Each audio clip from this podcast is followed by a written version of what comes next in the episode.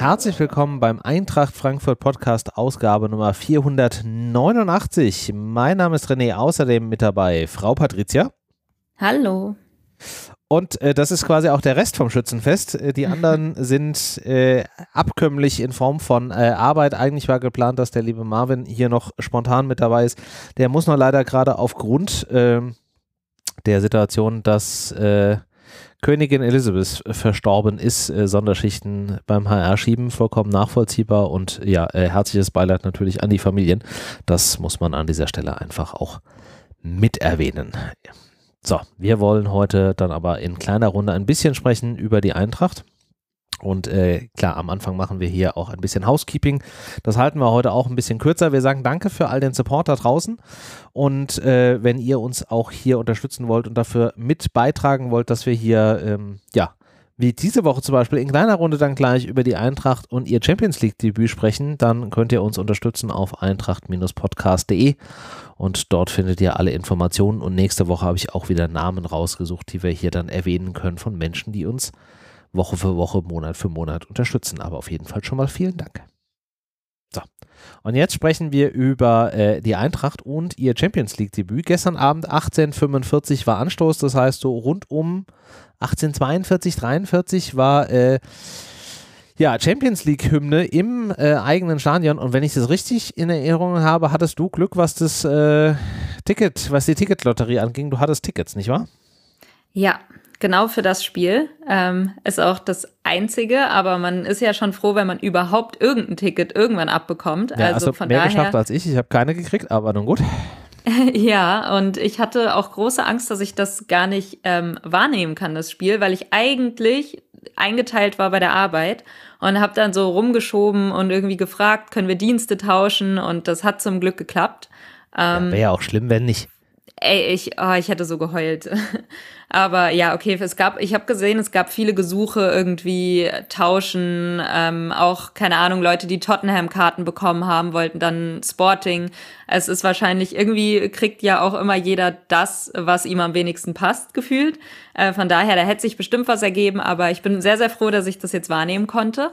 Ähm, ist halt auch, ja, nochmal, auch nochmal was anderes, was halt einfach das erste Spiel ist, ne? Genau, ich war halt schon auch sehr happy, dass das so, du weißt halt, das, das kann dir halt auch wieder keiner nehmen. Das ist so, du bist dabei, wenn die Eintracht zum ersten Mal in der Champions League aufläuft. So und äh, vollkommen egal gerade das Ergebnis. Du warst bei diesem historischen Moment dabei und äh, das ist irgendwie gerade alles, was zählt. So von daher sehr, sehr dankbar und glücklich, da dabei gewesen zu sein. Das kann ich zu 200 Prozent äh, nachempfinden, auch wenn ich es nur am Fernseher verfolgt habe. Aber ich muss sagen, also stimmungstechnisch vor dem Spiel war die Eintracht sowas von auf Champions League Niveau. Ich meine, dass eine große Choreo zu erwarten war, war klar, dass man eine Choreo auf die Beine stellt, die sich quasi über alle vier Tribünen erstreckt, war also Hut ab an all die, die das vorher organisiert haben da die Fähnchen vorher im Stadion äh, zu verteilen, auch zu gucken, dass das halbwegs koordiniert ist mit ähm, dem Wechsel dann von weiß auf schwarz und so weiter. Also echt Hut ab und dann auch die großen äh, Blockfahnen da dann zu malen und so weiter. Also war schon definitiv ganz oberes äh, Niveau, würde ich jetzt mal so sagen. Ja, das war auf jeden Fall Champions League reif. Und Lautstärke technisch auch. Also man mhm. konnte so über den Verlauf der Vorberichterstattung bis dann zum Anpfiff und dann so die ersten Minuten eigentlich miterleben, wie der Tontechniker bei Datsen, glaube ich, wahnsinnig geworden ist, weil der immer weiter das Mikro von Marco Hagemann aufdrehen musste, dass der überhaupt noch zu hören war. Ähm, es war halt, also am Fernseher war das zumindest echt schwierig, da den Kommentator noch zu hören, weil du hattest so viel Hintergrundgeräusch, weil da so eine Stimmung im Stadion war.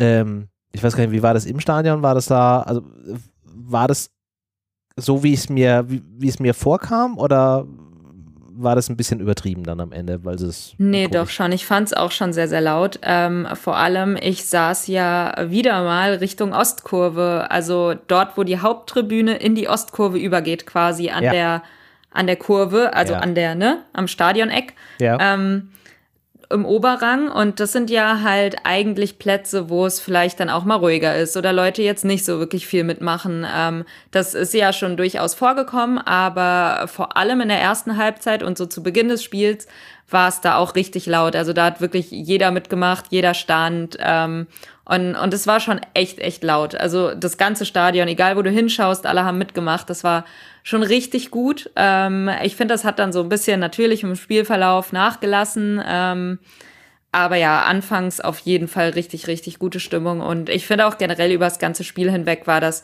ähm, von den Rängen auch eine starke Leistung, muss ich sagen. Und äh, ja, auch wenn einige Leute das Stadion sehr, sehr früh verlassen haben. Wollte ich gerade sagen. Ich, also bis auf die Pappnasen, ja. die irgendwie meinen, in der 75. gehen zu müssen, weil sie irgendwie, weiß ich nicht, eine Bahn früher fahren wollen oder irgendwas. Ey, hört doch einfach auf ins Stadion zu gehen. Lasst den Leuten Karten, die da hingehen wollen, die auch die 90 Minuten plus X dann da bleiben, die die Mannschaft unterstützen. Es ist das erste Champions League-Spiel und da gibt es Horden von Menschen, die ab der 80. da irgendwie rauslaufen. Ey, ja. fickt euch.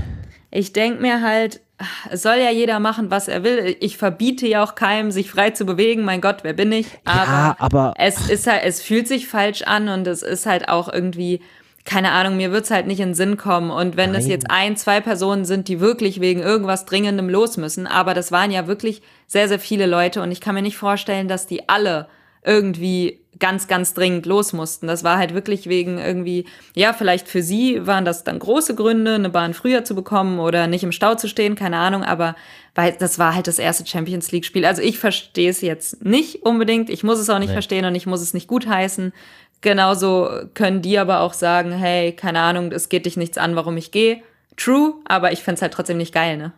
Ja, ich meine, sagt ja auch keiner, dass man danach dann noch irgendwie 30, 40 Minuten plus bleibt, um dann irgendwie die Mannschaft zu unterstützen, auch wenn ich finde, dass die Mannschaft es durchaus verdient hat, äh, weil es ist nun mal auch was Einmaliges und sie hat auch im letzten Jahr halt einfach viel dafür getan, genau an dieser Stelle zu stehen. Aber halt dann wirklich einfach früher aus dem Stadion rausgehen, also, oh, weiß ich nicht. Aber das muss ich loben. Also das fand ich richtig gut, auch von der Kurve vor allem, ähm, wie die Mannschaft nach dem Spiel dann aufgefangen wurde. Ähm, klar, wir, wir kennen das eigentlich, egal was passiert, die Mannschaft wird unterstützt, aber es ist halt dann natürlich auch bitter, wenn du da 3-0 aus diesem Spiel rausgehst. Wir kommen ja dann nochmal zum Spiel. Ähm, hm fand ich trotzdem sehr, sehr aufmunternde Atmosphäre für die Mannschaft. Dieses ist ja dann auch nochmal einmal ums Stadion gegangen und irgendwie von allen Rängen kam Applaus und Aufmunterung und ähm, dann noch natürlich das obligatorische Auswärtssieg äh, am Ende. Hm. Ähm, und ich glaube, das hat ehrlich, das tut den Jungs sicherlich auch gut. Also die stehen dann da auf dem Platz und kriegen irgendwie mit, okay, pass auf, die stehen trotzdem hinter uns und egal wie das nächste Spiel, da machen wir es halt so. Hm du musst halt erstmal reinkommen. Das war jetzt ein großes Spiel, klar, aber mein Gott, das ist jetzt auch noch nichts verloren. Und ähm, aber da muss ich wirklich sagen, das war, war eine gute Geste und es ja. hat sich auch richtig angefühlt, die Mannschaft da irgendwie nochmal mitzunehmen. Ja, kann ich vollstens nachvollziehen. Und klar, verloren ist da jetzt ja nichts. Es war das erste von insgesamt sechs Gruppenspielen. Klar wäre ein weniger deutliches Ergebnis, wenn man schon verlieren muss, auch, glaube ich, ganz in deren Sinne gewesen, dann auch mit so Blick auf Tordifferenz und so weiter. Aber gut, es ist dann am Ende, wie es ist, und es ist dann einfach auch wichtig, und das finde ich, hast du komplett richtig gesagt, äh, wichtig von der Fanseite her der Mannschaft zu zeigen, dass man das auch honoriert und anerkennt, dass sie eben äh, da ist, wo sie, wie gesagt, heute steht. Ähm, und ja, wir haben ja noch ein paar Chancen, um das zu korrigieren. Aber lass mal so Richtung Spiel gucken. Ähm, aufstellungstechnisch gab es ja am Ende nur, oder am Anfang, nicht am Ende, am Anfang nur eine Änderung. Ebimbe von Anfang an für Rode, der sich ja im Spiel gegen äh, Leipzig eine Muskelverletzung im Oberschenkel, glaube ich, zugezogen hat. Und jetzt auf jeden Fall für längere Zeit ausfällt. Ähm, so ein bisschen unklar, wie lang es jetzt wirklich ist, ob das jetzt nur irgendwie bis nach der Länderspielpause in drei Wochen ist oder vielleicht sogar noch ein bisschen länger. Ähm, damit Ebimbe von Anfang an, der aber ja auch vor dem Spiel gesagt hat, ja gut, dann haue ich halt einfach defensiv alles weg. Also der hat auf jeden Fall ähm, den Kampf angenommen und ich fand auch die ganze Mannschaft hat von Anfang an den Kampf aufgenommen und hat auch versucht, da direkt genauso offensiv, wie sie es am Wochenende gegen Leipzig gemacht haben, da auch reinzugehen mit viel Pressing, mit hohem Anlaufen. Und man hätte ja nach 90 Sekunden auch die Chance gehabt, wenn halt Moani nicht versucht hätte, das Ding irgendwie flach da reinzuschieben, sondern halt einfach den Mut gehabt hätte, da mal so einen Chipball auszupacken, dann hätte es nach 90 Sekunden 1-0 gestanden und dann wäre der Spielverlauf mit Sicherheit ein anderer gewesen. Ja, ich glaube, das verfolgt den auch. Also ich weiß nicht, wie gut der die Nacht geschlafen hat, weil das war schon eine sehr, sehr große Chance, muss man sagen. Ähm, klar, weil will man es ihm übel nehmen? Nein, natürlich nicht. Ähm, ich ja. meine, krasser Spieler immer noch, aber das wäre halt, ich glaube immer noch, wäre das Tor gefallen, hätte man das Spiel gewonnen, weil ich finde, die Eintracht war generell die ganze erste Halbzeit richtig, richtig gut im Spiel, äh, zu 100 Prozent da, also wie die die Zweikämpfe angenommen haben, wie die gepresst haben, wie die auf den Gegner draufgegangen sind. Äh, es waren immer ein, zwei, drei Mann zum Teil am Gegner, am Ball und äh, das war schon wirklich eine krasse, auch so kämpferische Leistung. Und du hast gemerkt, die brennen, die sind zu 100 Prozent da. Ähm, und das hat sich auch so auf die Ränge übertragen oder umgekehrt, keine Ahnung. Aber es war auf jeden Fall so eine so eine richtig gute Stimmung und man hatte so dieses positive Gefühl, okay, hier geht heute was. So, wir, wir sind da, das ist unser Heimspiel. Und ähm, ja, dass, dass dann das Tor nicht fällt, war halt wirklich ärgerlich, weil du dir denkst, eigentlich, also vor allem diese Moani-Chance, das war, glaube ich, die größte Chance, die, die da, die es gab in der ersten Halbzeit. Aber es gab ja auch noch andere und auch Möglichkeiten. Ich würde jetzt nicht direkt Chancen sagen, aber die Eintracht hatte vor allen Dingen viele Möglichkeiten in der ersten Halbzeit und dass da gar nichts genutzt wurde, hat dann wahrscheinlich auch am Ende das Genick gebrochen, weil ich glaube, du hättest Sporting wirklich schon von Anfang an wirklich, ähm, ja, unterbuttern können. Also ich fand, die haben auch gewirkt, als wüssten sie nicht so recht, wohin und was geschieht am Anfang. Hm. Und hätte man diese Drangphase der Eintracht, hätte, äh, hätte die irgendwie besser genutzt werden können, glaube ich, wäre Sporting nicht mehr zurückgekommen. Hm. Ja, also wie du schon sagst, es gab viele, viele Möglichkeiten, nicht wirklich Chancen, aber man hat sie in der Tat ja relativ gut unter Druck gesetzt. Ich fand, die Eintracht hat das durchaus sehr ordentlich ähm, mit, dem, mit dem Pressing gemacht, sie immer wieder unter Druck gesetzt. Da gab es ja auch die eine Situation, wo sich dann da ein, wo ein Götze im eigenen 16er den, den Sporting-Spieler dann da unter Druck setzt und sich ein Kamada dann da den Ball schnappt. Ähm, oder auch Chancen, wo dann ein Götze den Ball halt einfach auf Außen legt und ein, ein, ein ähm, Jakic den Ball reinflankt, wo es dann auch am Ende nur wieder so ein Stück weit gelegen hat, dass ich Moani, der an dem Tag so den ein oder anderen, die ein oder andere falsche Entscheidung getroffen hat, mehr in die Mitte orientiert hat und weniger auf den kurzen Pfosten, weil wenn er auf den kurzen Pfosten gegangen wäre, dann hätte er wahrscheinlich den Ball vor dem Torhüter gehabt und dann wäre es da auch nochmal eine andere Situation gehabt. Also man hat schon gemerkt, man war sehr bemüht, aber ich fand, man war auch so ein bisschen vielleicht auch durch die Situation, na, verunsichert weiß ich jetzt nicht, aber das ist natürlich schon auch, man merkt, die Spannung auf den Rängen, man weiß, in was für einer Situation oder in was für einem Spiel man dann da ist, dann hat man schon, glaube ich, so ein bisschen, ja, Achtung vielleicht als, als Wort oder so ein bisschen, ja, Nervosität. Ähm, man will es halt einfach dann auch richtig machen. Also eine gewisse Anspannung, die vielleicht in so einer Situation gut sein kann, die in so einer Situation vielleicht aber auch schlecht sein kann, weil man dann halt auch dazu neigt, vielleicht die eine oder andere Entscheidung eher so in die sichere Richtung zu, zu treffen und vielleicht weniger Risiko eingeht. Ähm, was man ja in der zweiten Hälfte, wenn wir da dann gleich dazu kommen, gesehen hat, dass dann vielleicht zu viel Offensive dann auch manchmal schlecht sein kann. Ähm, aber ja, du hast schon gemerkt, dass man da sich immer wieder so ein bisschen, fand ich, auch selbst auf den Füßen gestanden hat. Ja, aber ich fand trotzdem, also die, die erste Halbzeit vor allen Dingen war die Eintracht die dominierende die Mannschaft. Mannschaft. Also, Klar. ne, die, ja. Und das, also, das hat mir zumindest so, vor allem am Anfang, ich hatte da wirklich so ein Gefühl, es fühlt sich alles richtig an, dieses, das, diese ganze Umgebung, alles stimmt, das ist das Heimspiel, das ist das erste Champions League-Spiel, die Eintracht ist richtig heiß drauf, dominiert den Gegner und es hat sich richtig angefühlt. Aber dann kommen so die ersten Zweifel, wenn die Tore nicht fallen, weil du dann hinterfragst, ja, wann fällt es denn? Was passiert denn? Wann ist es denn soweit? Weil du dann natürlich weißt, wenn die Eintracht die Tore nicht macht, macht sie der Gegner irgendwann. Und ähm, der erste Moment war, Schockmoment war dann diese, diese Elfmeterszene, also wo, der, wo sich dann auch der VR eingeschaltet hat.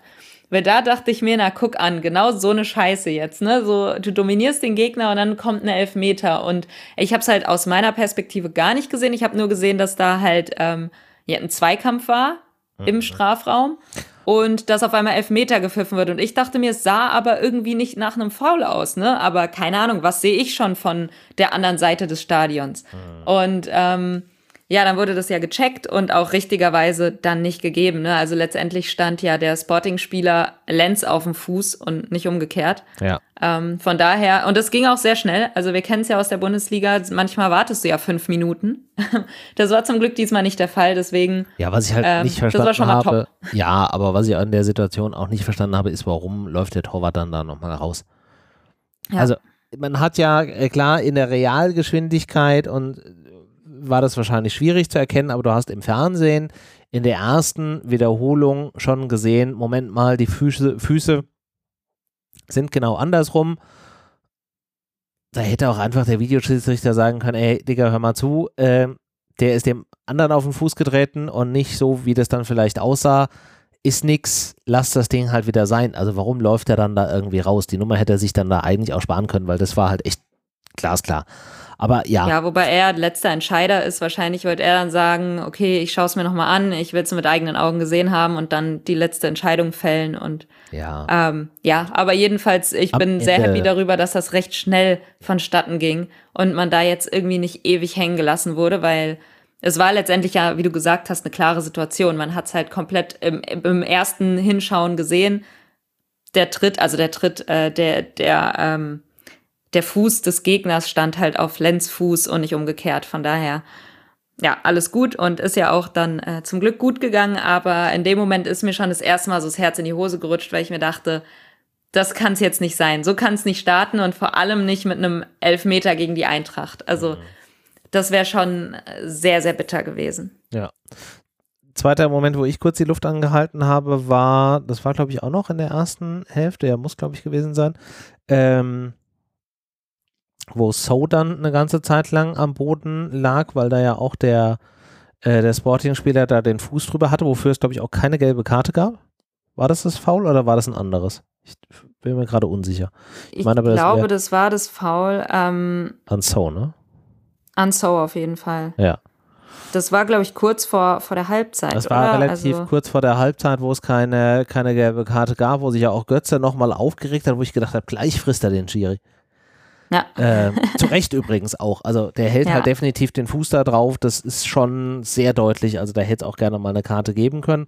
Jedenfalls war das so der Moment, wo ich auch kurz gedacht habe, so, ey, nee, defensives Mittelfeld haben wir sowieso gerade nicht so große Auswahl. Bitte nicht so. Mhm. Aber er hat es ja dann äh, relativ schnell dann wieder äh, geschafft, aufs Feld dann auch zurückzugehen. Boah, zum Und, Glück. Ich hatte äh, auch wirklich Angst. Also das wäre das ist auch ein Szenario, das brauchen wir jetzt gar nicht. Also überhaupt nicht. Wir brauchen sowieso keine verletzten Spieler mehr. Es wird ja langsam schon wieder eng. Ja. Aber vor allem dann auch in dem Bereich, ne? Also zentrales defensives Mittelfeld, ähm, Abwehr, Außenverteidiger, diese ganze Hintermannschaft, sag ich mal. Ja, alles, was Da darf halt nichts ist. mehr passieren. Ja. Es ist jetzt langsam wirklich sehr, sehr, sehr knapp. Und wenn das So jetzt noch zusätzlich ausgefallen wäre, pff, schon schwierig. Also deswegen sehr, sehr, sehr froh, dass, dass das weitergehen konnte für ihn und ähm, da jetzt scheinbar nichts Schlimmeres passiert ist. Ja. Ja, und dann zweite Hälfte. Ähm, es gab zum, zur Halbzeit einen Wechsel, Lenz raus, der sich ähm, anscheinend, wie sich jetzt im Nachhinein rausstellte, eine Faszienverletzung zugezogen hat. Dafür dann Pellegrini rein, der nicht von Anfang an gespielt hat, weil er ja auch die Woche angeschlagen war und auch wohl noch nicht so ganz fit. Mhm. Was ich schade fand, weil ich finde, vor allem in der ersten Halbzeit, es gab ja viele Standardsituationen auch für die Eintracht. Ja, und auch Eckbälle. Und ich finde, da hätte man gerade so jemanden gebraucht, weil das kann er, das macht er gut. Und ich fand jetzt Lenz hingegen, das war jetzt nicht so gut, die Standards, die er da irgendwie geschossen hat. Ähm, klar, trotzdem ansonsten eigentlich solide Leistung. Also ich will jetzt gar nicht irgendwie auf Lenz einhauen oder so, aber nee. Pellegrini hat da, finde ich, eine andere Qualität, was das angeht. Und da hätte ich mir irgendwie gewünscht, dass, dass der da ist. Ja. Ähm, klar, war jetzt nicht, aber trotzdem ärgerlich. Und ähm, es ist wünschenswert, also es ist erstmal gut, dass er nicht mehr verletzt ist, aber es ist auch wünschenswert, dass er schnellstmöglich fit wird, dass der auch ähm, länger spielen kann als immer nur ja, so äh, Pi mal Daumen 60 Minuten, weil der bringt schon auch nochmal eine andere Qualität mit. Ja, du merkst halt, er hat einfach in Italien eine etwas andere Schule äh, genossen und ich war sehr begeistert, gerade auch bei dem bei dem, äh, bei den letzten Spielen, die, die Ecken, die er dann da einfach so scharf vors Tor zieht, ist halt schon einfach nochmal was ganz anderes. Aber ja, äh, Pellegrini im Spiel und am Anfang hast du noch gedacht, so, okay, die Eintracht mh, hm, tut sich ein bisschen schwer, aber die kriegt das noch irgendwie hin und dann hast du aber einfach gemerkt, Sporting kommt so immer mehr rein und dann fällt halt so ein bisschen aus dem, aus dem Nichts dieses, dieses 0-1, weil du es auch da wieder irgendwie nicht schaffst, ähm, das Ding richtig zu verteidigen. Mhm. Ich finde irgendwie auch, also die zweite Halbzeit insgesamt hat sich anders angefühlt. Ist einfach so vom, vom Gefühl her, wenn du zuschaust, wie, ja. das, wie das Spiel so läuft. Es hat sich anders angefühlt, nicht mehr so, so bissig wie die erste Halbzeit. Also ich fand, die Eintracht war richtig giftig und immer dran und ich fand, das war in der zweiten Halbzeit nicht mehr so. Das war aber, glaube ich, auch ein bisschen dem geschuldet, dass sich Sporting auch richtig gut ähm, eingestellt hat auf die Eintracht. Also die haben da scheinbar in der Halbzeit eine Ansage bekommen und äh, ein bisschen überlegt, wie machen wir es besser. Und das hat auch funktioniert, muss ich sagen. Klar, ich fand trotzdem noch, wie du gesagt hast, so den Anfang der zweiten Hälfte war es noch okay, so was die Eintracht auf den Platz gebracht hat, aber ich glaube, so das 1-0 hat es dann wirklich ins Bröckeln gebracht. Also das, das fällt halt, das ist ein individuell, individueller Fehler. Ähm, die Verteidigung, ich finde auch generell, die, die Abwehr war einfach zu weit weg von den Gegenspielern immer, so, so ein Schritt zu weit weg, ähm, was mir in der ersten Halbzeit nicht aufgefallen ist. Da war man wirklich, da hat man am Gegner geklebt und ähm, ja, ich glaube, all das hat dann dazu geführt, dass du halt hinten liegst und seitdem kam man nicht mehr so gut rein. Also ich finde, Sporting hat dann so den Aufwind bekommen und gemerkt, okay, hier geht was. Ähm, unsere Konter sitzen, die haben halt wirklich richtig, richtig gut gekontert dann. Hm. Plus, die haben auch einfach ihre Chancen nutzen können. Also Trapp hat einmal, ich weiß nicht, ob es noch in der ersten Hälfte war, einen das gehalten. War in der ersten Hälfte, wo er relativ, genau. wo der Ball kurzfristig oder so ein bisschen unklar aufs kurze Eck kam und dann mhm. war Trapp ähm, relativ blitzschnell unten. Das war in der ersten Hälfte. Äh, du hast kurz vor dem 1-0 schon gemerkt, da hatten sie ja schon den Schuss ans Außennetz, da war es ja mhm. auch schon irgendwie knapp. Ja, und seitdem haben die halt fast alle ihre Chancen gemacht einfach. Also die haben gezielt gekontert und ihre Chancen genutzt und das war es letztendlich. Ja. Ähm, und deine Fehler werden halt, man merkt auf dem Niveau, die Fehler werden halt bestraft. Ne? Also du kannst dir da nichts erlauben, plus du musst deine eigenen Chancen halt, wie wir es immer sagen, du musst die halt machen, halt machen, weil ja. also wir hatten so vor allem viele, auf dem Niveau. Also ja. Wir hatten so viele Torchancen oder richtige Torschüsse. Sporting hatte im ganzen Spiel fünf und macht halt daraus dann drei, drei Buden. Ich meine, gut, beim ja. ersten, da kommt halt irgendwie zum Unglück auch noch so ein bisschen Pech dazu. Zum einen stehst du halt. So, ne? Ja, genau, du stehst nicht richtig bei den Spielern, dann äh, versucht Ebimbe da noch irgendwie rein zu kretschen und fälscht damit den Ball noch ein bisschen äh, mhm. ab, dann kriegt er halt auch noch einen Trall in eine Richtung, in, wo sich Trapp jetzt eigentlich wegbewegt. Dann hat er da natürlich auch keine Chancen. So, dann Schon ist, auch unglücklich. Das ist halt dann auch unglücklich, ja. Und danach war es dann halt auch so ein bisschen, ich hatte das Gefühl, man hat dann danach zu sehr versucht, okay, äh, brechstangenmäßig, jetzt müssen wir ähm, den Anschlusstreffer schnell machen und ist dann halt in diesen nächsten blöden Konter reingelaufen. Und ich weiß nicht, wer die, äh, ich glaube, Edwards war es beim zweiten, der die Vorlage gemacht hat. Ja. Ne? ja. Aber wenn du dir halt in der Wiederholung anguckst, der kann halt im 16er stehen, kann den Kopf hochnehmen, sich überlegen, so, oh, da guck mal, da läuft mein Spieler hinten rein, ich schieb dem ja jetzt den Ball darüber. Also das mhm. darf halt nicht passieren. Der steht da halt wirklich eine Sekunde und kann sich überlegen, wann er den Pass spielt. Ja, also, der hat auch einen guten Tag erwischt, muss ich sagen. Ja. Plus, ähm, ja, das sah wirklich nicht so gut aus dann letztendlich, die Abwehr. Also der konnte ja zwei Haken schlagen und äh, ja, bleib, bleib letztendlich stehen. war die komplette Abwehr ausgehebelt. Ja, und da, da fehlte dann das, was du beschrieben hast, da fehlt dann so ein bisschen, so ein bisschen der Biss, wo man dann vielleicht in der ersten Hälfte noch gesagt hätte, okay, da, äh, da gehe ich jetzt ran. Das fehlte mhm. da. Da war man so ein bisschen verdattert in der Situation eigentlich. Ähm, und beim 3-0 halt auch, wo man halt auch überhaupt nicht die Gefahr erkennt. Ich meine, das ist eine Flanke aus dem, aus dem Halbfeld, die gefühlt irgendwie fünf Minuten da durch die Luft segelt. Wie perfekt kam diese Flanke auch auf den Spieler. Die ich kam großartig. so, das kann es doch jetzt auch nicht sein. Du siehst da dieses HB-Männchen, was irgendwie mit dem doppelten Turbo von der Mittellinie angesprintet kommt und unsere Abwehrspieler traben so ein bisschen mit und keiner hat auf dem Schirm, dass der genau jetzt in, in zweieinhalb Millisekunden in der gefährlichen Zone drin ist. Ja. Ja, das war bitter. Also äh, ich finde, so das 1-0 hat dir schon so ein bisschen den Zahn gezogen, aber vor allem nach dem 2-0. Also das kam ja was paar Minuten später, das war nicht lang, nicht mal fünf wahrscheinlich. Als 65. Schau, zwei Tor, das- Minuten. genau, innerhalb von zwei Ja. Minuten kassierst du zwei Tore. Das erste ist halt dumm. Beim zweiten vergisst du so ein bisschen deine, ähm, das, was du halt eigentlich in der Grundlage einer, einer Abwehr gelernt hast. Und bei dem anderen passt du halt, beim dritten passt du halt dann einfach nicht auf. Das war halt einfach zu hoch, das dritte dann nachher. Ja. Also es war so ein bisschen unverdient. Aber Und dann gut. hat man ja irgendwie äh, gefühlt versucht, jetzt alles an Stürmern reinzuwerfen, die man noch hat. So, äh, man muss jetzt halt irgendwas machen und man wollte irgendwie selbst auf den Anschlusstreffer gehen, glaube ich noch, oder sogar auf den Ausgleich. Ich, ich glaube, Boré kam direkt nach dem, nach dem Boré kam 1-0. direkt nach dem 1-0, da Ja. sagt ja auch Glasner, da waren wir dann am Ende zu offensiv, da haben wir so ein bisschen Mhm. unsere Grundlage, auf die wir uns eigentlich besinnen wollten, ignoriert. Ähm, das habe ich so ein bisschen verstanden, dass er auch selbst so ein bisschen die Schuld mit auf sich nimmt und sagte, okay, das war halt einfach nicht der optimale Move an der Stelle. Ja, das Ähm, habe ich mich auch ein bisschen gefragt. Also ich verstehe schon den Gedanken, Boré bringen zu wollen oder auch Alario, aber ich habe nicht ganz verstanden. Also klar, Ebimbo musste raus letztendlich wegen Ja. Luft und allem. Ja. Äh, ist halt, der kann halt noch keine 90 Minuten spielen. Aber das war halt letztendlich ärgerlich, dass du dann einen, einen zentralen defensiven Mittelfeldspieler rausnimmst und einen Stürmer reinstellst, weil ich das Gefühl hatte, das hat halt komplett dein, dein Mittel, dein defensives Mittelfeld ausgehebelt. Also Ja, du du hattest halt- dann halt keins mehr am Ende. Ja, du hast halt damit dann Kamada zurückgezogen, neben So, was wir ja an anderer Stelle auch gesehen haben, was funktioniert hat, was wir ja selbst in unserer Aufstellung auch schon drin hatten. Aber du bist natürlich damit nochmal ein Stück weit mehr offensiver da unterwegs. Ähm, Ja. Das war halt so das eine Ding. Und klar, dann kam danach ja noch äh, Alario für Lindström und dann Knauf noch für Jakic und dann am Ende noch Hasebe für Kamada, der halt auch wieder einfach unwahrscheinlich viel gelaufen ist, dieser liebe Herr Kamada. Mhm. Ähm, der war wahrscheinlich dann auch einfach lufttechnisch dann irgendwie drauf. Hinten raus hast du dann wieder versucht, mit Hasebe so ein bisschen die Stabilität dann vielleicht auch reinzubringen.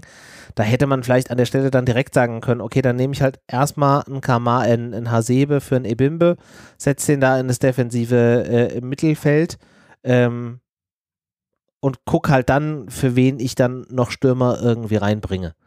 Ja. Ja, letztendlich war das, glaube ich, wirklich zu, zu offensiv. Ich Ja. verstehe den Impuls, dass man irgendwie sagt, okay, jetzt, du musst aufmachen letztendlich und du musst draufgehen, weil äh, du verlierst das Spiel halt, wenn du es nicht macht, machst, verlierst du es auch so. Ja. Aber es war letztendlich halt wirklich so, dass man da so ein bisschen ähm, ja alles nach vorne geworfen hat und ähm, ja. aber mein Gott, dann hat man halt noch das 3-0 kassiert. Ähm, gut, es ist jetzt nun mal so, aber ich finde, das Ergebnis spiegelt letztendlich auch nicht das Spiel wider. Nee. Ähm, weil die Eintracht schon gezeigt hat, finde ich, dass sie auf hohem Niveau mithalten kann.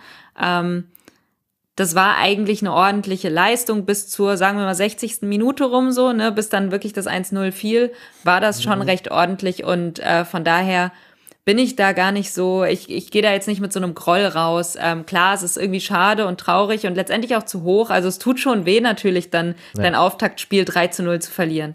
Aber ähm, es war kein 3 zu 0, dass du sagst, oh mein Gott, die Eintracht hat gar kein Land gesehen. Das war es halt nicht. Und von Nee. daher gibt mir das Hoffnung irgendwie jetzt. Ähm, sollte das einigermaßen klappen mit den verletzten Spielern, das macht mir natürlich ein bisschen Sorge. Aber ähm, so vom, vom Grund, von der Grundidee und wie die Mannschaft sich präsentiert hat und gezeigt hat, ähm, vor allem auch in der ersten Hälfte, was da für Kombinationsfußball, One-Touch-Fußball dabei war, das war schon sehr, sehr schön anzusehen wieder. Und ähm, das hat mich begeistert und irgendwie auch stolz gemacht, so zu wissen, okay, das ist die Eintracht, die in der Champions League auf dem Platz steht und diesen Fußball da präsentiert. Ja. Ähm, top. Also dann, klar, Ergebnis ärgerlich, aber mein Gott, das, das ist jetzt nichts, woran man nicht arbeiten kann. So, es war jetzt das erste Spiel. Ja, und da muss ich halt jetzt im Nachgang sagen, also ich stimme dir in allen Punkten zu und was mich jetzt dann halt im Nachgang äh, zu Hause auf der heimischen äh, Couch sehr erzürnt hat, um mal hier wieder einen, einen äh, Fußball 2000 Spruch zu platzieren, ist halt alle die, die jetzt halt irgendwie schon direkt irgendwie den, den, den Niedergang des Abendlands gefühlt herbei äh, singen, so nach dem Motto, äh, das ist jetzt alles irgendwie ganz drastisch und, und äh, schlimm und äh, alle haben sie irgendwie den Kader schlecht zusammengestellt. Es war ja schon, dass mich nach dem nach dem Ende des Transferdings, wo dann alle irgendwie angefangen haben und gesagt haben, oh, dieser Kader ist fürchterlich. Ja, er ist nicht ganz ausgegoren. Da sind bestimmte Stellen, wo wir auch gleich nochmal, wenn wir über Wolfsburg und eine potenzielle Aufstellung sprechen, jetzt einfach sehen, da sind wir ein bisschen dünn besetzt. Aber dieses direkte Niedermachen jetzt nach dem Spiel, ey, es war das erste Spiel in der Champions League. Du spielst halt einfach auf einem Niveau, wo halt so Unaufmerksamkeiten halt auch fucking schnell einfach ähm, bestraft werden. Und da können wir jetzt noch froh sein, dass es jetzt äh, Sporting war und nicht vielleicht irgendeine Mannschaft, die an dem Tag irgendwie besser drauf war. Ja. Mhm. Also, wenn wir jetzt mit der zweiten Halbzeit irgendwie ein Real gehabt hätten, was halt irgendwie super drauf gewesen wäre, dann wären es halt nicht drei Tore gewesen, sondern sechs oder sieben vielleicht. Also, da muss man jetzt halt einfach draus lernen aber es ist halt trotzdem doch einfach ein, ein großartiger Moment und allein an diesem einen Spiel jetzt irgendwie dran festzumachen, dass deswegen jetzt irgendwie die ganze Saison gefühlt in die Binsen geht, das sehe ich halt einfach nicht. Also das geht mir jetzt einfach auch ein bisschen zu schnell. Verstehst du, was ich meine? Das hat Patricia mich alleine gelassen. Wolltest du nicht mehr mit mir reden? nee, ich hatte genug jetzt. Du das war mir zu jetzt. viel. Das war, das ging mir jetzt schon ins zu Negative, dann bin ich gegangen. ja, genau, richtig. Nee, aber ähm, kannst du das nachvollziehen, dass da jetzt nach der, nach dem, an dem einen Spiel jetzt so viele Leute schon irgendwie gefühlt das festmachen, dass die Saison deswegen irgendwie eine schlechte wird? Nee, kann ich natürlich nicht nachvollziehen. Ich bin da, glaube ich, relativ gechillt noch. Ähm, Einfach weil ich das Gefühl habe, man, man sieht, was, was der Plan ist, auch von Glasner. Man sieht auch schon Fortschritte. Man hat das gegen Leipzig gesehen, ähm, was diese Mannschaft leisten kann.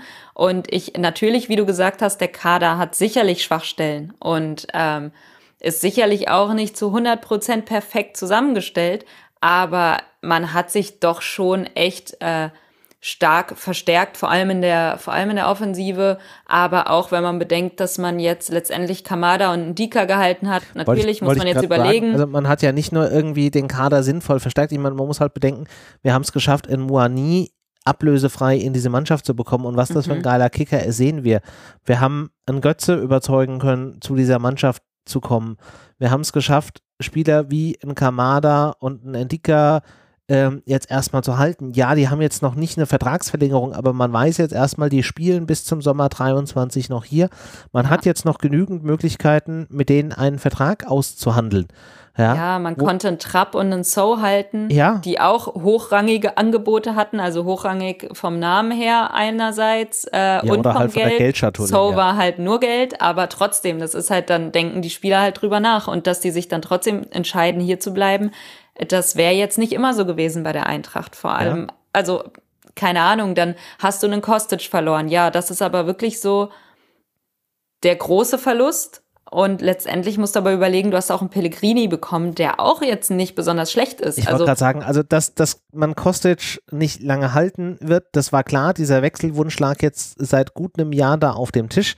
Der ist nie zurückgenommen worden. Das war absehbar. Ich finde, man hat angemessen an Vertragslaufzeit, Alter etc. da eine gute Lösung abschließend bekommen. Man hat Geld bekommen, ähm, wenn auch nicht auf einmal, sondern über drei Jahre. Das ist dann vielleicht so ein bisschen äh, der Downer an der Geschichte, aber man hat halt einfach Geld und man hat einen, einen Pellegrini, der ja jetzt auch kein schlechter Spieler an der Stelle ist, der ein anderer Spieler ist, aber der kein schlechter Spieler ist. Also im Rahmen der Möglichkeiten, finde ich, hat man das durchaus gut gelöst. Da hätte man schon schlechtere Deals in der Vergangenheit haben können. Ähm, von daher finde ich, dass diese, diese harsche Kritik, die dann da auch an vielen Stellen einfach zu lesen war, finde ich ein bisschen übertrieben.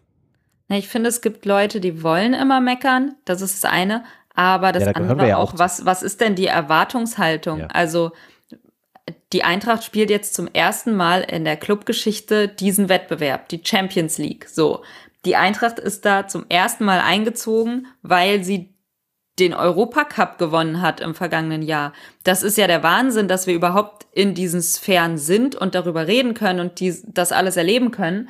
Ähm, ich weiß gar nicht, was da die Erwartungshaltung ist. So, das ist auch noch eine recht junge Mannschaft, muss man ja auch sehen. Mhm. Ähm, keine Ahnung. Ich, also, Natürlich will man sich jetzt von der besten Seite präsentieren und sich nicht in jedem Spiel abschießen lassen, aber das sehe ich jetzt auch noch nicht kommen. Das war jetzt auch sehr unglücklich jetzt zum Teil. Klar, man hat auch eigene Fehler gemacht, daraus wird man lernen, man wird sehen, okay, pass auf, individuelle Fehler werden bestraft und äh, du musst dich anpassen, du musst dich an dieses Niveau irgendwie gewöhnen und das wird das wird funktionieren und selbst wenn nicht, wo ist denn die Erwartungshaltung? Also mit, mit welcher Erwartungshaltung geht man da rein? Die Eintracht ja, spielt Champions League. Gewinnt sie jetzt die Champions League? Wahrscheinlich nicht. Nee. Kann sein.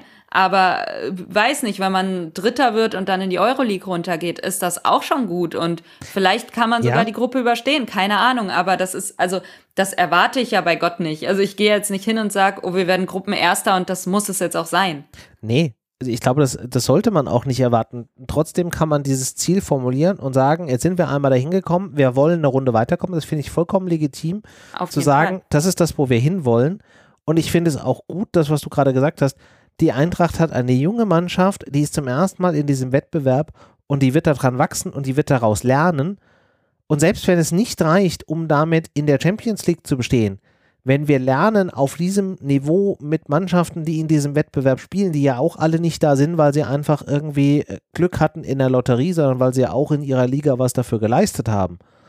Ähm, wenn wir es schaffen, dort uns weiterzuentwickeln und da ein Stückchen mehr zu bestehen, hat das auch wieder einen Vorteil für die Bundesliga. Ja, weil das, was wir da gelernt haben oder was die Mannschaft da gelernt hat, kann sie ja dann in die andere Liga übernehmen. Also von daher hat es doch einfach viele positive Seiten und ich finde, wie gesagt, diese harsche Kritik, die teilweise dann da formuliert wurde und ich weiß, Einzelne in Social Media sind kein Abbild von allen, aber es hat mich trotzdem aufgeregt, dass da teilweise eben diese Kritik formuliert wurde, die ich komplett als ungerechtfertigt sehe.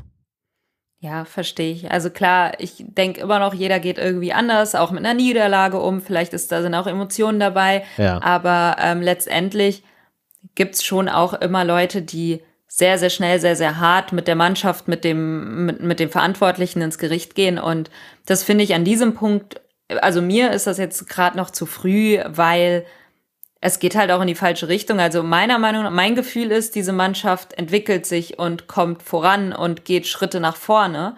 Ähm, wenn man aber so diese Kritik hört, klingt das ja so wie, wir steigen ab und wir sind die schlechteste Mannschaft der Liga und alles ist scheiße und das ist halt bei weitem nicht so. Also, aber ich glaube, das wissen wir auch und ähm, da sollte man sich vielleicht auch nicht zu sehr drauf, dran aufhängen, letztendlich ich habe den Hinweis verstanden, ich werde weniger komische Kommentare lesen. genau. Ähm, wer jetzt schon direkt irgendwie Lehren aus diesem Spiel und äh, aus den Folgen dieser Spiele jetzt ziehen muss, ist äh, der Trainer Olli Glasner. Der darf sich nämlich jetzt ein bisschen überlegen, wie er jetzt aufstellungstechnisch da am Wochenende äh, vorgeht. Und da werde ich dich auch gleich fragen, liebe Patricia, weil ich kann keinen anderen fragen. Du kannst mir diesmal nicht ausweichen. Ähm, wir haben nämlich eine relativ lange äh, Verletztenliste. Wir haben ja immer noch das Thema, dass äh, Touré und Buta nicht fit sind. Rode hatten wir ja vorhin schon gesagt, ähm, hat eine, eine Muskelverletzung, wird also auch mal mindestens bis zur Länderspielpause oder bis nach der Länderspielpause, die übrigens am 25., 26., 24., 25. September äh, ist, muss ich auch vorhin nachschlagen, weil ich gedacht habe, es gäbe jetzt keine mehr vor dieser komischen Winter-WM, aber es gibt sie dann doch noch. Ähm, also bis dahin wird er mal mindestens ausfallen. Gleiches übrigens auch für Lenz, der sich, wie gesagt, eine Faszienverletzung am Wochenende, äh, oder ähm, am Wochenende sage ich schon, war ja gar nicht Wochenende, war ja unter der Woche, war ja gestern, zugezogen hat. Der wird nämlich auch bis mindestens dahin äh, ausfallen. Und äh, Onguene, der jetzt ja gerade auch aus einer Verletzung wieder genesen war, wieder im Kader angekommen war, ähm, hat sich dann heute frühzeitig aus dem Training verabschiedet mit dem Hinweis Adduktoren. Auch kein so geiler Hinweis. Ähm, ja, und äh, die von uns bereits angesprochenen Ebimbe und äh, Pellegrini sind zwar theoretisch verfügbar, haben aber doch noch ein bisschen konditionellen Rückstand. Was hatte Glasner heute im, in der Pressekonferenz gesagt? Ebimbe hat in den letzten zwei Spielen so viel Spielminuten gesammelt wie in der kompletten letzten Saison bei PSG. Ähm, da ist halt einfach konditionell noch so ein bisschen Luft nach oben, würde ich jetzt mal sagen. Wobei wahrscheinlich momentan eher keine Luft nach oben, aber lassen wir das mit diesen komischen Wortspielen. Ähm, dementsprechend spannend wird es jetzt für dich, liebe Patricia, wenn du mir sagst, wie du in äh, der Reinkarnation von Olli Glasner am Wochenende aufstellst. Das Gute ist, ich glaube, die Aufstellung kriege ich ganz gut hin, weil okay. die Wechsel sind dann Olli Glasners Problem und nicht mehr meins. Von daher, äh, sie ich kann ja zum Beispiel Pellegrini von Anfang an aufstellen. Ja, was er dann immer macht, eine wenn er Möglichkeit, nicht mehr kann. sich herauszureden. Es ist großartig. Das ist halt Glasners Job und nicht meiner zum Glück. Aber wir können da gerne anfangen. Also Trapp im Tor. Ja, very obvious. Ja. Ja, und dann Viererkette. Äh, Jakic macht den Rechtsverteidiger wieder, weil ich finde, er macht das auch sehr ordentlich. Ja, also er hat sich Ähm, echt in diese Rolle irgendwie reingearbeitet. Tuta Indika sowieso. Ja, und Pellegrini Ähm, auf links willst du. Nicht, dass ich irgendeine Sperre oder sowas übersehen habe, aber ich hoffe nicht. Ähm, Ich glaube, es wäre noch ein bisschen zu früh. äh, we- weiß man ja nicht. Am Ende Smolcic oder so. Ähm, Nee, der war ja schon. Der durfte ja schon am letzten Wochenende zumindest einen Kurzeinsatz machen. ja, und jetzt ist er wieder gesperrt wegen irgendwas. Meinst du? Nee, nein. Ich glaube nicht. Ich, ich hoffe nicht. Ähm, aber wie du sagtest, Pellegrini auf links. Ja. Ähm, wie lange er es durchhält, ist dann letztendlich, wie gesagt, nicht mein Problem. Aber ähm, für die Startaufstellung reicht's für mich auf jeden Fall. Der Ja. war ja jetzt wieder da. Ähm, ja, auf der Doppel 6 So. Und Rode ist halt raus, deswegen Jakic ist auf rechts. Würde ich wieder Bimbe, also der muss ja jetzt konditionell da ein bisschen, bisschen arbeiten, ne? Äh, wie lange er kann, weiß ich nicht, aber da hätte, würde ich halt wirklich dann entweder du musst umstellen oder du überlegst dann Hasebe reinzubringen, der dann auf die 6 geht neben So. Es ist halt die ähm, Frage, willst du da halt eher etwas defensiver oder willst du vielleicht genauso offensiv, wie du es jetzt gegen Leipzig auch gemacht hast? Dann könntest du natürlich auch anstatt einem Ibimbe einen Kamada Mhm. dahinsetzen. Wobei ich halt einfach finde, dass Kamada gerade in den letzten Spielen auf dieser, auf dieser Zehner-Position, auf dieser, ja, was ist das, Zehner, links außen, irgendwas Position, neben einem Götze, der hat so geil da gespielt in den letzten zwei, drei Spielen. Das wäre halt echt schade, den da irgendwie nicht auf dieser Position spielen zu lassen. Ja, das stimmt schon. Aber letztendlich wäre es eine Option. Also wenn du überlegst, keine Ahnung, Ebimbe, vielleicht, dass es zu viel Belastung ist, dass du ein bisschen rotieren musst. Man muss ja auch bedenken, es ist ja nächste Woche auch schon wieder Marseille. Also Korrekt. Dienstagabend sogar. Ja, du musst halt jetzt so jonglieren und wenn du da eine Belastungssteuerung irgendwie einigermaßen noch reinbringen willst mit den wenigen Spielern, die jetzt letztendlich verfügbar sind, wäre das vielleicht eine Option, dass man sagt, dann, keine Ahnung, Kamada wird jedes Spiel machen. Der ist fit und der ist Leistungsträger, Ja. aber dass du wirklich so einen Ebimbe, dass du den halt schonst, dass du sagst, hey, pass auf, der pumpt sowieso schon. Ähm, der bekommt dann halt am Wochenende die Pause und spielt wieder Champions League. Oder er spielt jetzt und spielt dann aber halt am Dienstag wieder nicht. Ähm, ja. Ja, weiß ich nicht. Also gegen Marseille willst du vielleicht jetzt auch, um jetzt nicht irgendwie schon zwei Spiele in Folge irgendwie in Sand zu setzen, ähm, könnte ich mir schon vorstellen, dass du dann da eher ein Ebimbe auflaufen lässt. Glaube ich Ähm, auch. und Weil dann der hat in mir auch gut gefallen. Der hat mir echt gut gefallen. Also der hat ja, wie gesagt, im Vorfeld gesagt, er, er rohrt dann halt alles weg, was irgendwie äh, bei drei nicht auf den Bäumen ist. Was ich ja schon mal eine geile Aussage finde. Und er hat das auch, finde ich, echt gut gemacht. Also Auch technisch so. Also es gab so ein paar Szenen, wo der sich da so durchgewuselt hat. Ja. Ähm, das hat mir sehr, sehr gut gefallen. Also ich glaube, wir haben, werden noch Spaß an dem haben, wenn er dann auch Definitiv. wirklich so bei 100 Prozent ist. Ähm, von daher glaube ich, ich glaube auch, dass der Wenn dann eher Wolfsburg aussetzt als ähm, Marseille. Aber vor allem jetzt, da halt Rode nicht da ist, ne? Ja, das Ähm, ist halt so ein bisschen das Problem durch diese Situation, dass du halt im Transferfenster, und dann kommen wir zu diesem Thema von vorhin, unausgegorener Kader an einzelnen Stellen. Du hast halt keinen Rechtsverteidiger, du hast halt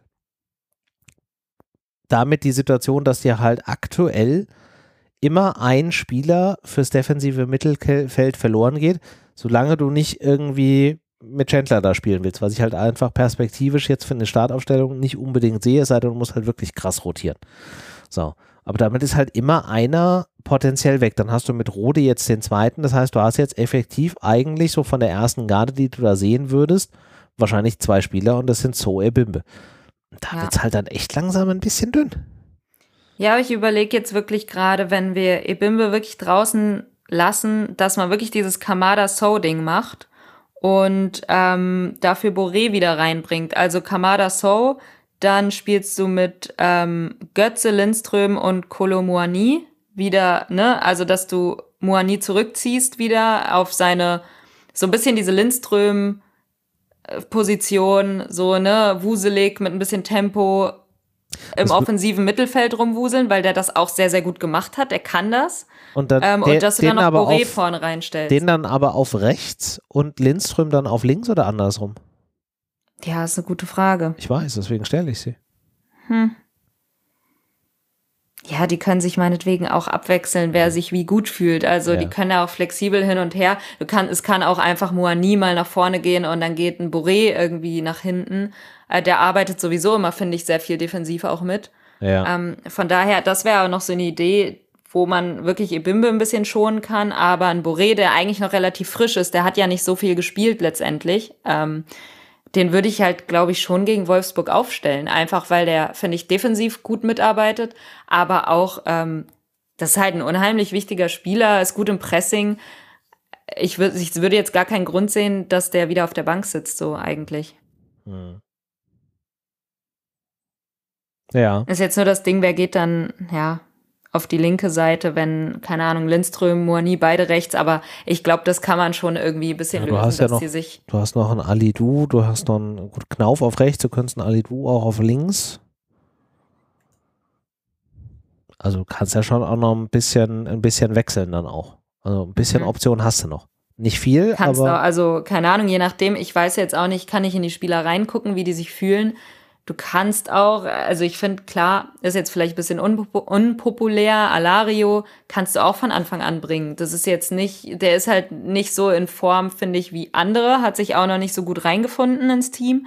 Aber ja. irgendwann wird auch der Knoten platzen und warum nicht gegen Wolfsburg so? Also ja, die Möglichkeiten sind da. Und du brauchst halt auch Spielpraxis. Also du kannst jetzt halt auch nicht von dem Spieler erwarten, dass er irgendwie nicht so richtig in den Rhythmus reinkommt und dann er kommt auch sehr auch undankbar immer rein. Ich wollte gerade sagen, also das war jetzt auch die letzten Male dann auch entweder halt dann, wenn die Messe schon gesungen war, so zum Ende hin oder halt wie jetzt gegen Sporting, wo du sagst, okay, da ist jetzt einfach Druck auf dem Kessel, da müssen wir jetzt ganz schnell noch den Anschlusstreffer. Also er kommt auch nicht so richtig in diese Situation, wo du jetzt sagst, okay, ähm, da kann er jetzt auch mal irgendwie befreit aufspielen, würde man, glaube ich, sagen. Auch immer das, wenn dieses spielerische, schöne Kombinationsspiel weg ist, wenn dann irgendwie nur noch so versucht wird, den Ball so schnell wie möglich nach vorne zu den Stürmern zu bringen, dann ist er drin. Und dann denke ich mir, okay, es ist auch ein bisschen unglücklich, weil, weiß nicht, die anderen, die Starter, die dann wirklich irgendwie in den ersten Minuten spielen, haben noch diese Frische, dieses, wo die Eintracht wirklich schön spielt und ähm, vielleicht sich dadurch auch andere Räume ergeben. Bei Alario ist das immer so zugemauert und der Gegner führt vielleicht schon und äh, steht sowieso dann ein bisschen defensiver. Er ist auch undankbar, muss man sagen. Also das ja. halte ich ihm zugute, dass er auch ja nicht wirklich jetzt die Chancen hatte, sich da zu beweisen, mal in einem ja, schöneren Spiel, sage ich mal. Für ihn war die Situation schon immer ein bisschen schwieriger, deswegen auch er ist eine Option. Das ist aber halt so eine, ich würde ihn jetzt nicht unbedingt von Anfang an bringen, einfach weil Muani ein krasser Spieler ist, der auch gut in Form ist, aber wenn er eine Pause braucht, ja. Gerne. also. Da sind wir halt noch relativ früh in der Saison und äh, wenn du jetzt nicht irgendwelche konventionellen Themen sowieso hast, wie halt jetzt bei Ebimbe und bei Pellegrini, aber ja. ansonsten ähm, sind wir halt noch sehr früh und du musst halt die Spiele auch so ein Stück weit einfach im Rhythmus drin lassen, weil, wie du schon gesagt hast, am Dienstag dann nächstes wichtiges Spiel in der Champions League, diesmal auswärts in Marseille.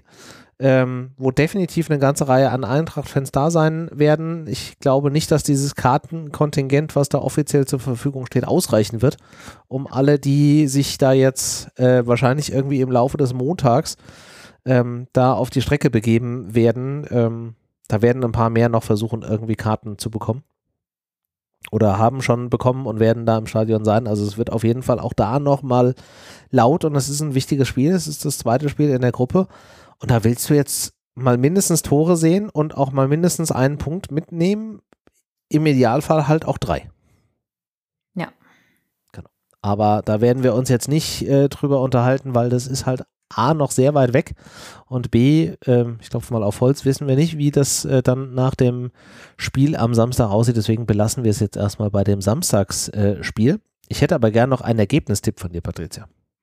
Ich sag ähm, man wird sich in Wolfsburg das Selbstvertrauen zurückholen, also gegen Wolfsburg, Gegen nicht Wolfsburg, in Wolfsburg, in genau. Frankfurt. Mhm. Ähm, und 3 zu 1 gewinnen. Irgendwie dieses Gegentor fällt schon irgendwie noch wegen Ja. irgendwas Dummem, aber 3-1 und man macht drei Tore und dann rollt es wieder. Und dann fühlt man sich auch wieder gut und weiß, man spielt sich jetzt so ein bisschen den Frust von der Seele, dass man das ja mit der Champions League jetzt noch nicht so geschafft hat. Ja. Ich glaube, Motivation ist da. Ich glaube, die Abwehr hat dazugelernt und wird da auf jeden Fall einen Ticken äh, sicherer stehen. Äh, und ich sage einfach, es wird ein 2-0 für die Eintracht. Ja, nehme ich beides. Ja, würde ich auch beides nehmen. Ja, und damit würde ich sagen, machen wir dann auch äh, den Sack zu für diese Woche. Es war eine etwas kürzere Folge, einfach aufgrund von, äh, ja, äh, ver nicht verletzungsbedingten Ausfällen, sondern in diesem Fall berufsbedingten Ausfällen. Verletzt ist hier glücklicherweise keiner. Wir danken euch trotzdem dafür, dass ihr hier fleißig Woche für Woche äh, zuhört, freuen uns auch wieder auf Kommentare von euch in den Social Media, auf YouTube oder sonst wo. In der nächsten Woche dann auch wieder am Donnerstag, also schreibt euch schon mal in den Kalender, nicht Dienstag, weil Dienstagabend guckt ihr bitte Fußball, die Eintracht. Ähm, dann könnt ihr Mittwoch irgendwas anderes gucken und Donnerstag nehmen wir dann wieder auf und sprechen hoffentlich über äh, Tore und Punkte gegen Marseille und gucken dann nach vorne auf das nächste Spiel, was, wenn ich das richtig im Kopf habe, äh, Stuttgart sein müsste. In diesem Sinne wünschen wir euch eine angenehme Restwoche und melden uns in der nächsten Woche in gewohnter Art und Weise. Bis dahin, macht's gut. Tschüss.